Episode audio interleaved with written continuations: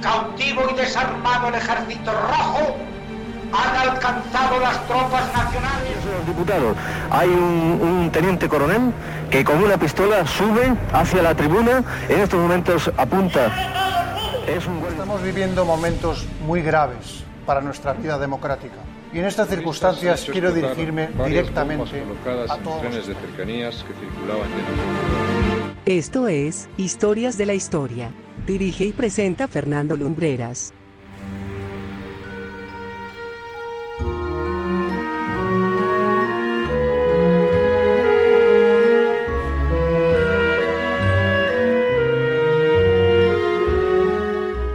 Muy buenas noches amigos, bienvenidos una semana más a Historias de la Historia en la sintonía de Viva Radio.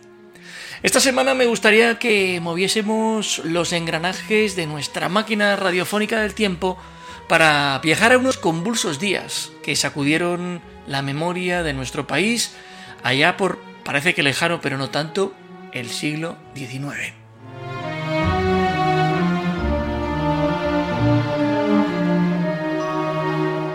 Este siglo fue en España muy dinámico. Libramos desde una guerra con los franceses, mm, los territorios americanos mal llamadas colonias obtuvieron su independencia, hubo guerras civiles, conspiraciones palaciegas que terminaron en derrocamientos, un complejo hilo de acontecimientos que hicieron que nuestro país viajara prácticamente sobre una montaña rusa en cuanto a libertades o democracia, y cuidado, al esgrimir esta palabra en el siglo XIX, que no tiene la concepción que le damos hoy, se refiere.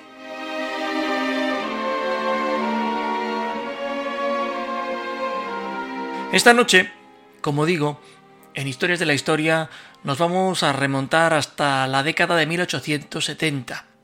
Allí comienza la crónica que hoy nos va a llevar al golpe de Estado del general Pavía.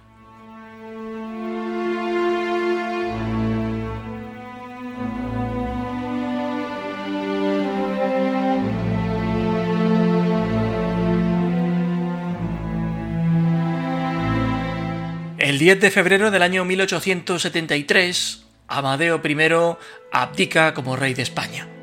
Su escasa entidad y sobre todo la poca simpatía que despertaba entre los propios políticos de la época, así como entre los ciudadanos, hizo que el monarca dejara la corona española.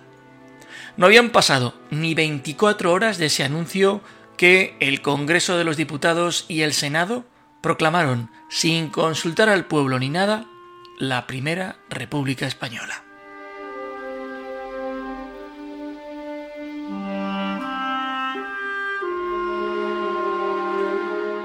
Aquel cambio de régimen motivó un drástico cambio en la estructura de organización del Estado a muchos niveles, desde el estrictamente político hasta el mando militar. La idea, según el plan de ruta trazado, era celebrar elecciones en el mes de mayo a Cortes Constituyentes, que se celebraron, además, y con victoria del Partido Republicano Federal. Pero hay que decir que tras esta victoria había un turbio panorama político, porque el republicanismo estaba dividido en numerosas facciones más o menos radicales dependiendo de su concepción de república.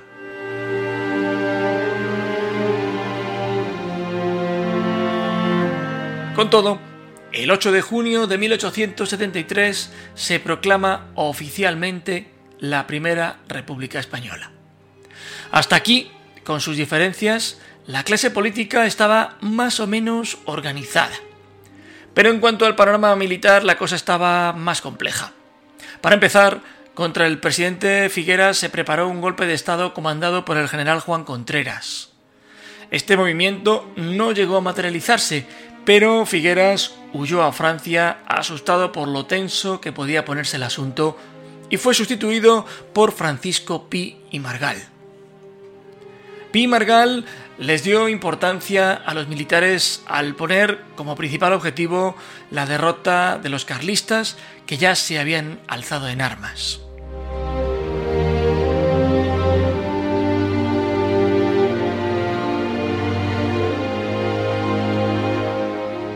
Si pudiéramos definir con una palabra el gobierno de este señor, esta sería crispación.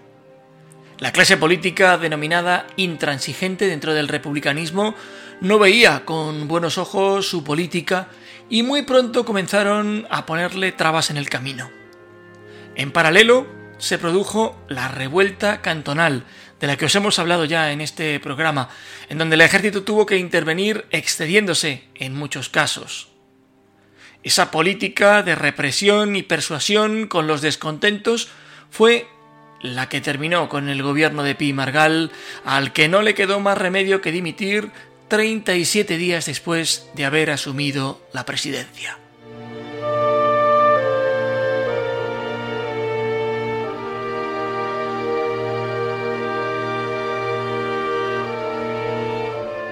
Fue sustituido por Nicolás Salmerón, cuyo principal lema fue el imperio de la ley.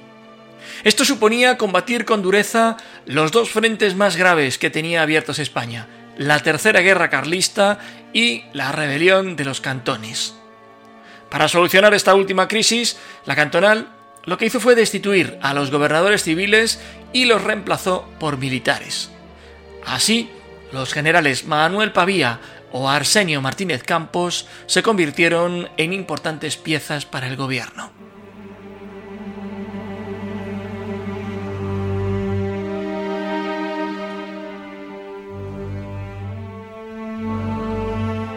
Cartagena, en Murcia, resistió a la dura represión de las fuerzas de orden público hasta rendirse el 12 de enero de 1874, pero hasta entonces el gobierno de Salmerón estaba herido de muerte.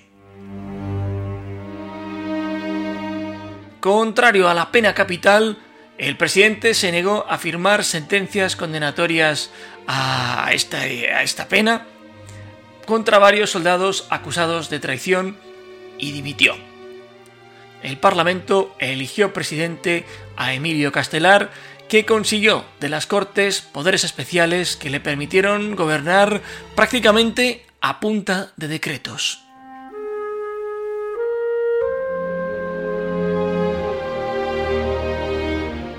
Castelar Reorganizó las Fuerzas Armadas reimplantando nuevos cuerpos y añadiendo reservistas. Sin embargo, en las sombras se estaba preparando el golpe definitivo que dinamitaría la Primera República Española.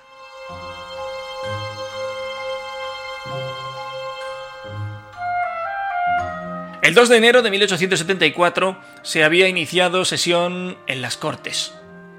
El capitán general de Madrid, Manuel Pavía, ya había dispuesto todo para entrar con sus tropas en la capital de España si Castelar no resultaba ganador de la investidura a espaldas del entonces ministro de Guerra José Sánchez Bregua.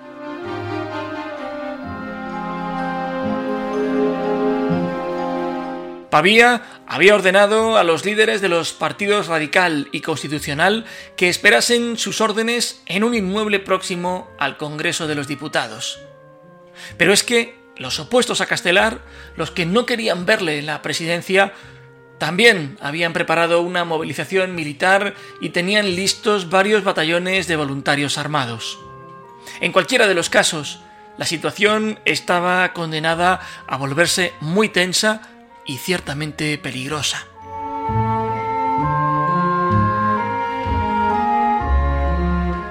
La sesión de las Cortes comenzó a las 4 de la tarde y el primero en intervenir fue Nicolás Salmerón para anunciar que retiraba su apoyo a Castelar. En su turno de réplica, el gran orador del parlamentarismo español trató de encauzar un poco la situación y de calmar los ánimos. Sin embargo, la frase de Salmerón que ha pasado a los libros de historia fue demoledora. Perezca la República, sálvense los principios.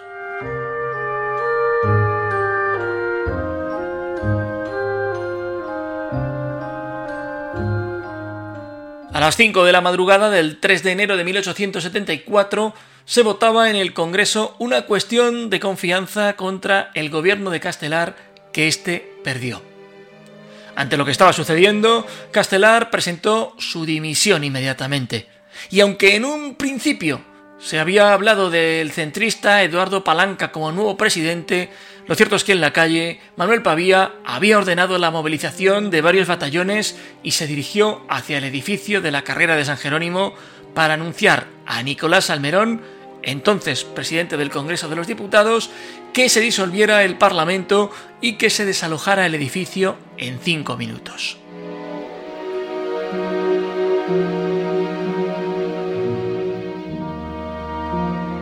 La Guardia Civil, que entonces custodiaba el Congreso, se puso a las órdenes de Pavía.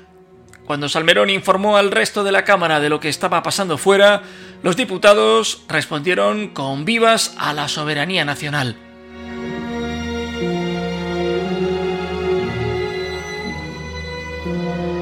El paso siguiente para evitar una clausura de cuanto el parlamentarismo español estaba discutiendo y casi como medida contraria a su rendición las Cortes se declararon en sesión permanente hasta que no fueran disueltas por la fuerza.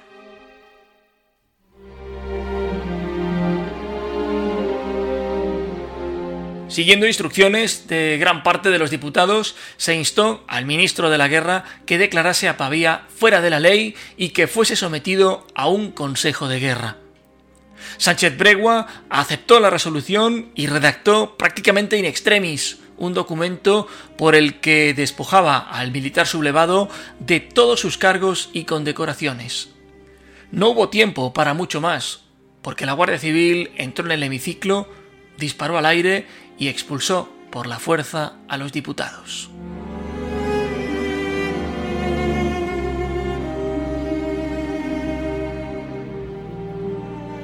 En cuanto el edificio fue desalojado, Pavía envió un telegrama a los principales jefes militares de toda España para que se sumaran a su golpe.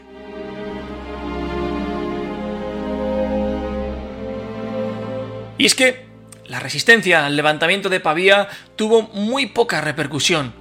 Las ciudades españolas se llenaron de barricadas, se produjeron incidentes, sí, con muertos incluso pero la situación no estaba ni mucho menos llevada a términos de violencia extrema que casi casi podían presagiar una, una guerra civil.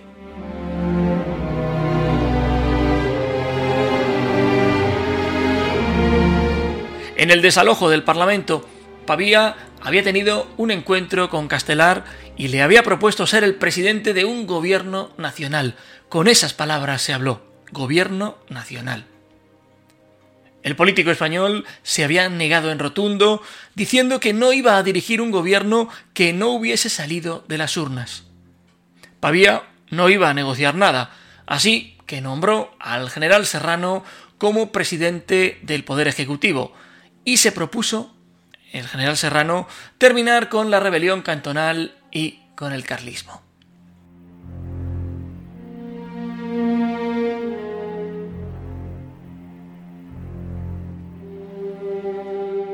El gobierno de Serrano estuvo integrado por constitucionalistas, radicales y también por monárquicos. El 8 de enero de 1874 se hizo público mediante un manifiesto el gobierno.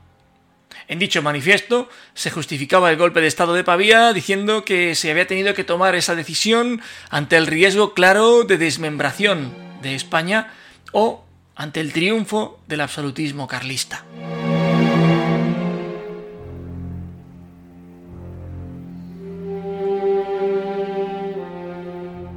Con la presidencia de Serrano las Cortes fueron disueltas y se quedó en suspenso la Constitución de 1869 hasta que la situación política quedara normalizada. En realidad, queridos amigos, el golpe de Estado de Pavía había terminado por imponer una dictadura militar, que fue lo que resultó siendo el gobierno de Serrano.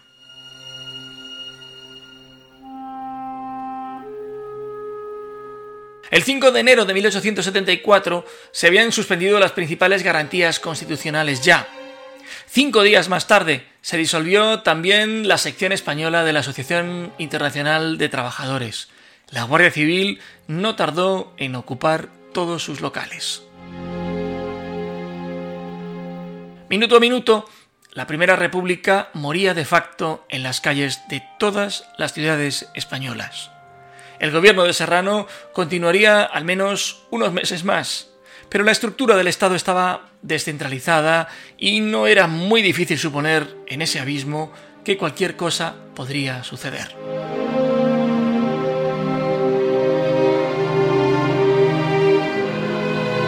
Exiliada en París, la reina Isabel II de España recibió la visita de uno de los políticos monárquicos más influyentes de la España del siglo XIX, Antonio Cánovas del Castillo.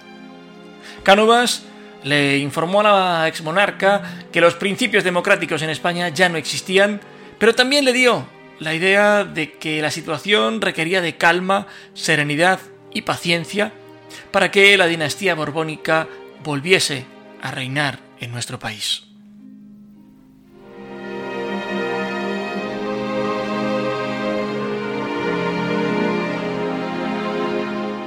Efectivamente, a finales de 1874, Arsenio Martínez Campos escribe una carta a Alfonso, hijo de la ex reina Isabel II, para comunicarle que había decidido iniciar un levantamiento militar contra el general Serrano para promover la restauración de la monarquía en España, y esto sin contar con el principal valedor de la monarquía entonces, Cánovas del Castillo.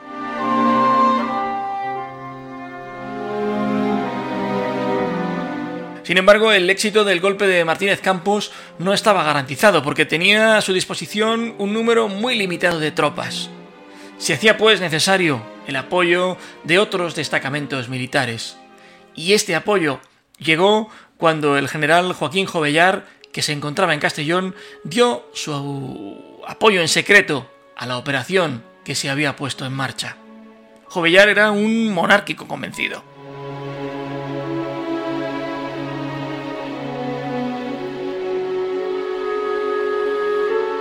El pronunciamiento de Martínez Campos se llevó a cabo en dos escenarios.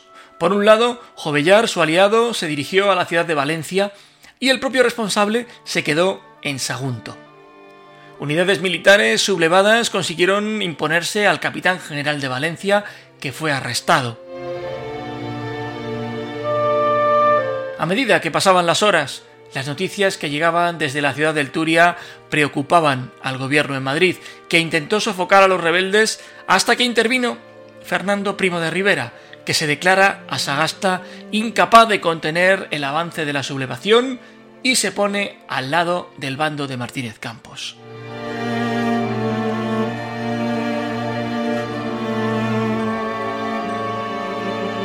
La rebelión había triunfado el gobierno en bloque no tarda en caer. Ante la situación, Cánovas del Castillo, que había sido detenido por considerársele simpatizante del golpe, es liberado y recibido por los mandos militares sublevados en Madrid. Allí, en la sede del gobierno civil, Fernando Primo de Rivera le traspasa los poderes para que pueda crear un gobierno regente hasta la llegada a España del nuevo rey.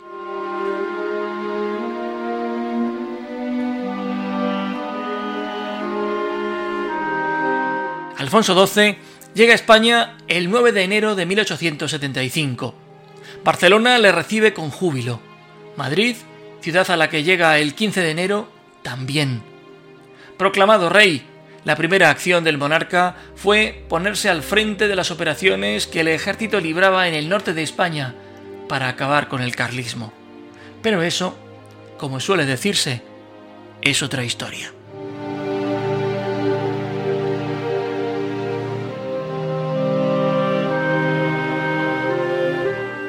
La de hoy llega que a su fin y esperamos que os haya resultado interesante.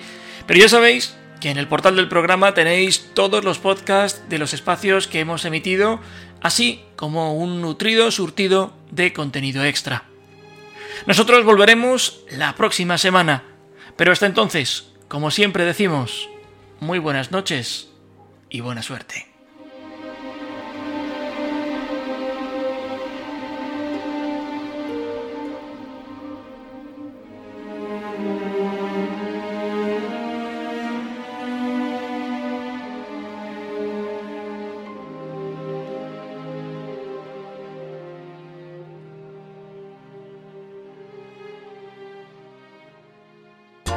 Viva Radio, tu radio de viva voz.